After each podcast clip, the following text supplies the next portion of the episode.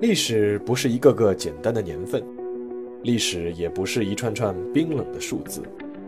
历史不仅有深度、有厚度，其实也有温度。行事有态度，做人有温度。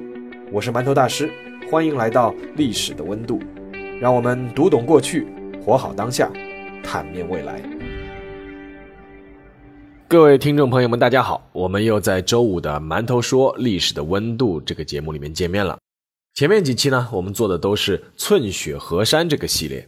按照老规矩啊，又该轮换一个系列讲了。那我本来呢想新开一个系列，不过想一想，其实很多老的系列里面还有很多故事没有讲，所以说我觉得还是先轮回一个老的系列吧。那么这个老的系列是什么呢？就是我以前的老本行——体育人间。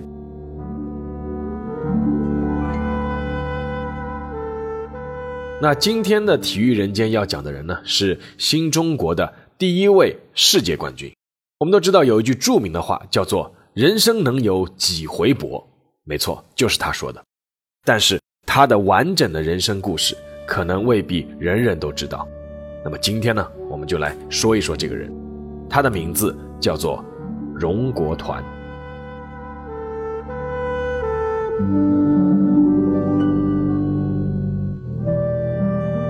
一九五九年的三月二十七日，在原西德的多特蒙德，第二十五届世界乒乓球锦标赛正式拉开帷幕。这届比赛有三十八个国家、二百四十多名优秀选手参加，规模空前。但是呢，这并不是值得中国人铭记这届比赛的理由。这一届的世乒赛之所以能在中国体育史乃至中国当代史上留下一笔，是因为在这一届比赛上。新中国拿到了属于自己的第一个世界冠军头衔。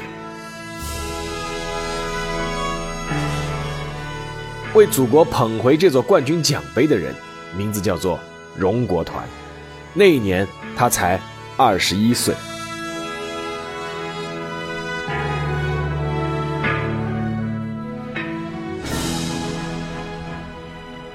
一九三七年的八月十日。祖籍珠海的荣国团出生于香港一个贫苦海员之家。七岁那年，刚刚读书的荣国团第一次接触到了乒乓球，顿时就被迷住了。尽管他身材瘦小，个头勉强才超过乒乓球桌，但是看过他打球的人都说，这个小孩子打球有一股灵气。在荣国团十三岁那年，因为家里实在太穷，只能辍学。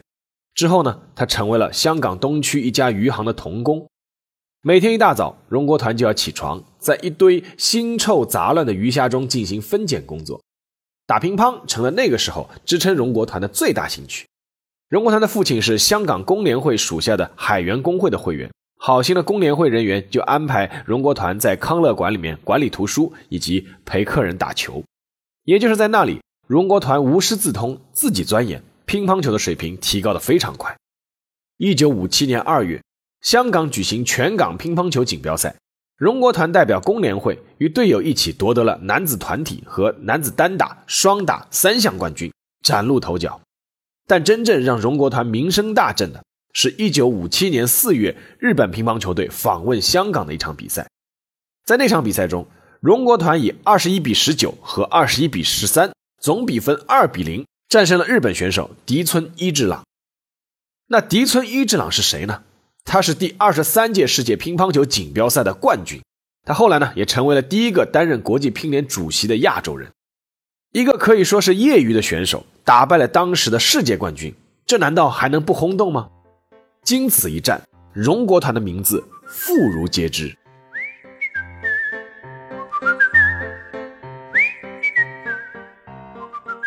虽然成名了，但荣国团在香港过得并不开心。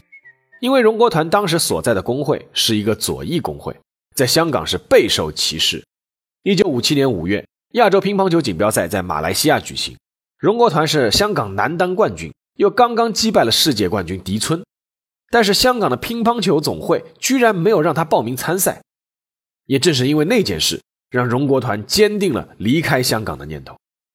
荣国团有一位好友叫张五常，没错，就是后来成为著名经济学家的那位。张五常和其他几个荣国团的好友一起劝他离开香港，去大陆打球。荣国团的父亲荣勉之曾经参加过省港大罢工，受到父亲的影响，荣国团从小呢一直也对大陆非常向往。经过一系列的波折之后，在当时的贺龙老总的亲自邀请下，荣国团在一九五七年接到了广州体育学院的入学通知。张五常后来回忆了一九五七年七月三十一日他与荣国团最后一次见面的情况，因为第二天呢，张五常自己也将远赴加拿大，在那一天，两个人在荣国团任职的工会俱乐部见面，一个呢要北上大陆，一个呢要远赴北美，两人相对无言。最后呢，荣国团把自己的乒乓球拍送给了张五常，并且教了他一个发球的技巧。后来，张五常就凭借那一招发球，拿到了加拿大一个乒乓球大赛的冠军。而在一九五七年的十一月一日，荣国团自己也背起了简单的行囊，在工联会工作人员的陪同下，迈步走过了深圳的罗湖桥。那天，荣国团在自己的日记里是这样写的：“这是我走向新生活的第一天。”当我踏入广州体育学院所在地时，早已相识的乒乓球运动员纷纷向我握手问好，表示热烈欢迎。这时候，我心里充满了幸福感。很久以前，我就想成为他们当中的一个，现在终于如愿以偿。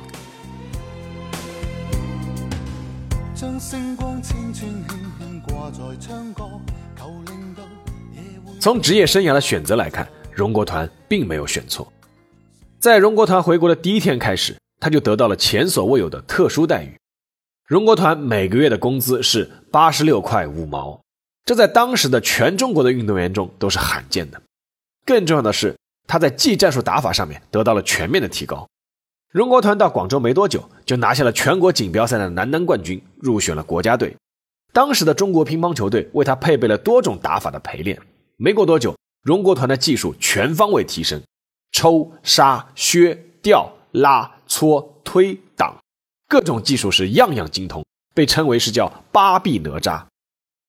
在广州体委的一次大会上面，荣国团当众许下了一句诺言，就是三年夺取世界冠军。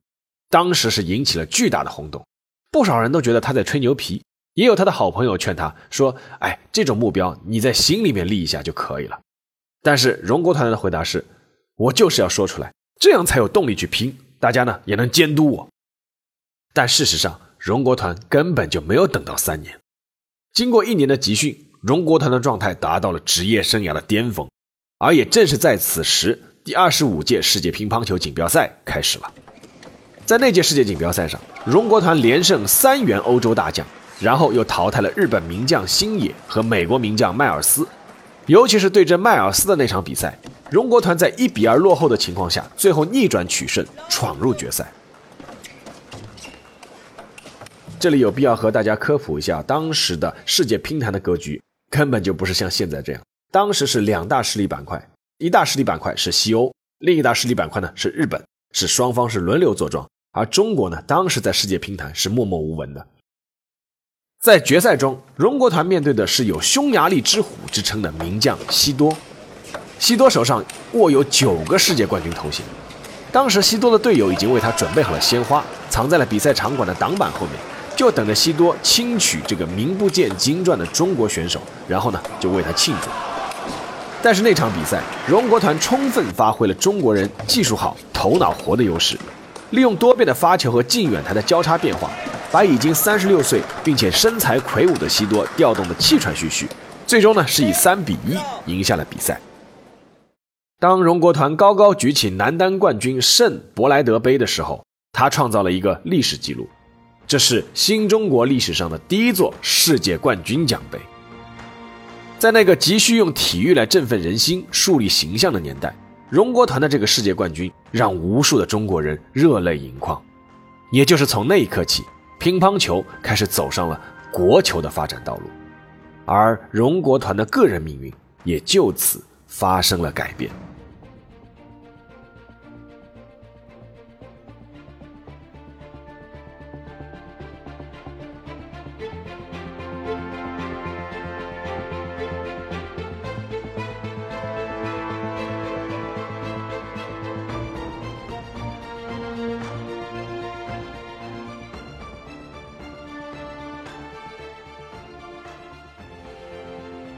荣国团回国的时候，是时任国务院副总理的贺龙亲自到机场去接的。之后，荣国团受到了毛泽东同志的多次接见。一九五九年，周恩来确定了中国的两件大喜事，一件呢是十周年的国庆，而另一件呢就是荣国团夺得世界冠军。当时，荣国团在国内的受欢迎程度一点都不亚于现在的最红的明星。他走在路上会被人围住要签名，这倒也算了，还会有不少人是请他发表感想，然后自己就掏出小本子在一边记录。荣国团去电影院看电影，去晚了没有票，他会在售票处等退票，结果来看电影的人发现是荣国团，都抢着要把自己的票送给荣国团。电影院方面知道是荣国团来看电影，还非要请他上台讲话。当时全国各地写给荣国团的信像雪片一样飞来，以至于要专门成立一个拆信小组。而荣国团也收获了自己的爱情。当时全国追求荣国团的女孩非常多，但荣国团最终选择了自己之前就认识的田径队的女孩黄秀珍。两个人相识相爱，最终结婚，过起了简单但幸福的生活。但是荣国团并没有在一片赞誉和舒适的生活中迷失。一九六一年。荣国团和队友们一起，在二十六届世界乒乓球锦标赛上，以五比三战胜了当时如日中天、已经蝉联五届世界冠军的日本男队，第一次为中国捧得了男团冠军。也就是在那届比赛的男团决赛中，荣国团说出了那句著名的话：“人生难得几回搏，此时不搏，更待何时。”不仅如此，荣国团还证明自己并不是只能当好一名运动员。一九六四年底，荣国团临危受命，担任中国女队的主教练。随后，他针对当时世界上最强大的日本女队的情况，制定了详细规划，并且大胆启用了梁丽珍、李赫男、林慧卿、郑敏之等一批队员。一九六五年四月，在南斯拉夫举行的第二十八届世乒赛上，中国队获得了女子团体、女子双打和混合双打三项冠军，震动世界乒坛。而那一年，荣国团才二十八岁，他还有太多的事情可以为中国的乒乓球事业去做。但是，一九六六年，悄无声息的来了。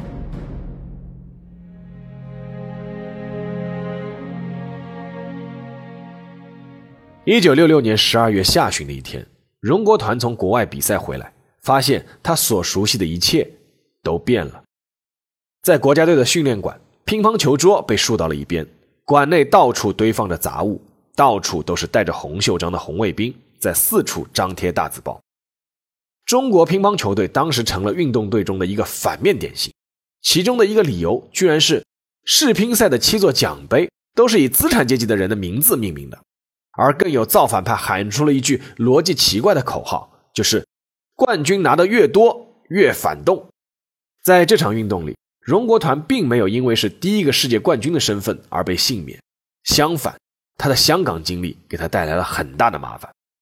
比如，他从小在香港长大，有造反派就说他其实是香港派回大陆的间谍；又比如，他当年是从罗湖桥步行回到大陆的，行李并没有接受检查，有造反派说他当时是偷运武器回国。当然。荣国团平时喜欢听美国的猫王，喜欢听交响乐，会和人讨论意大利的文学，这些都成了他资产阶级腐朽生活方式的铁证。在这个过程中，荣国团感到非常的迷茫。他曾发自内心想去感受这场运动，参与这场运动，但是他发现他不能，他实在无法理解其中的逻辑。他甚至不断的询问队友：“你觉得我错了吗？”一九六八年五月十二日。情况变得更糟糕了。中共中央、国务院、中央军委、中央文革小组在这一天发出了一道命令，时称“五幺二命令”。在命令中有这样一段话：国家体育运动委员会包括国防体育俱乐部系统，是党内头号走资本主义道路当权派、伙同反革命修正主义分子贺龙、刘仁、荣高堂等，完全按照苏修的办法炮制出来的。长期脱离党的领导，脱离无产阶级政治，成了独立王国。特决定全国体育系统全部由中国人民解放军实行军事接管。体育界进一步清理队伍有了文件的保障，而荣国团因为之前做了两件事，陷入了更大的困境之中。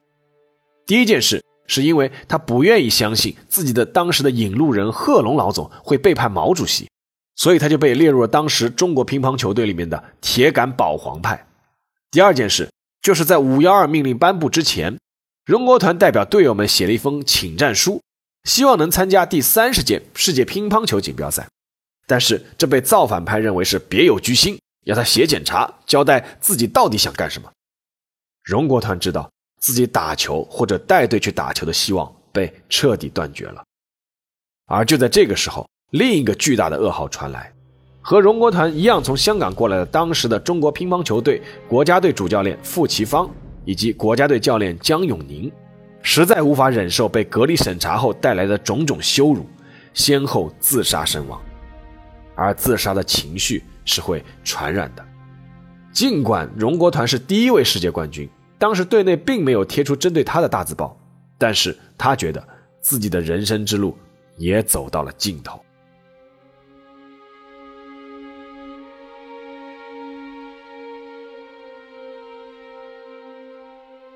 一九六八年六月二十日的傍晚，荣国团走出了北京市崇文区幸福大街九号楼的家门。这天晚上。乒乓球队内照例是有批斗会的。晚上九点，妻子黄秀珍看丈夫还没有回家，便到乒乓球队去找他。队友告诉他，荣国团今天并没有来啊。晚上十一点多钟，荣国团依旧是没有回家。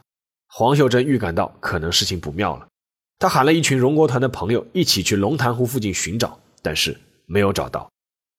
第二天凌晨四点半，国家体委接到了派出所的电话。通知他们在离龙潭湖极里远的一个养鸭房旁边发现了一具悬挂的尸体，对方在电话里说可能是荣国团。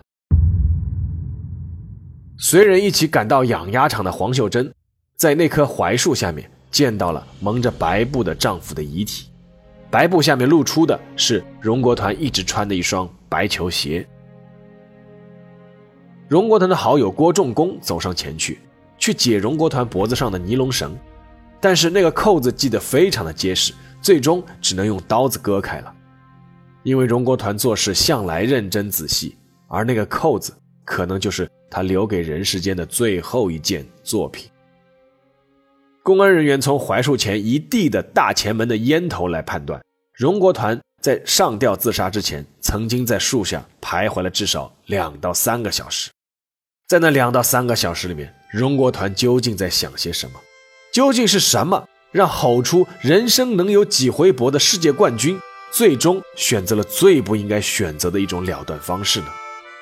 在荣国团的上衣的口袋里面，人们发现了他的遗书。遗书是这么写的：“我不是特务，不要怀疑我。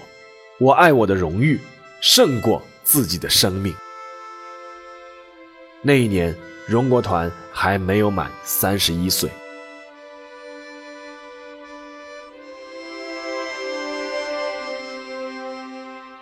下面进入馒头说时间。今天的馒头说很短，但是我觉得就说几句吧。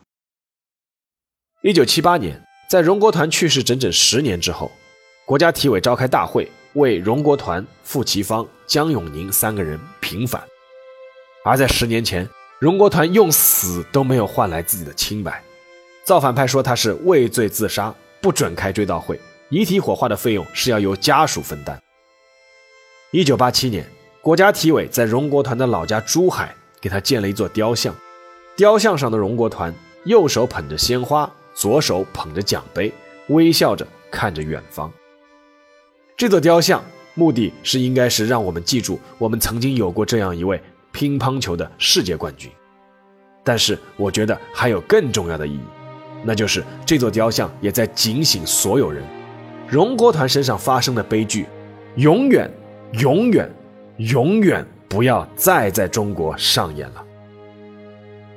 好了，今天的节目就到这里，我们下期见。